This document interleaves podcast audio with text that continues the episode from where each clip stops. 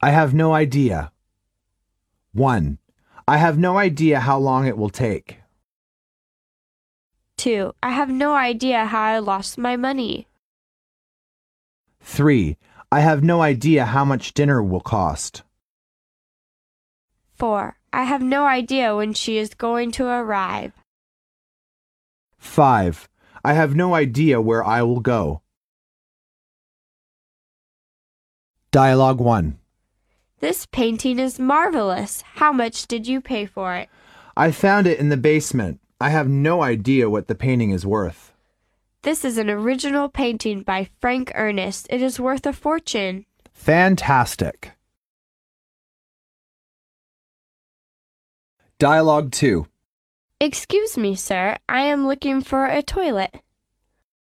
I am sorry. I have no idea where the nearest public toilet might be. Well, that is a problem for me.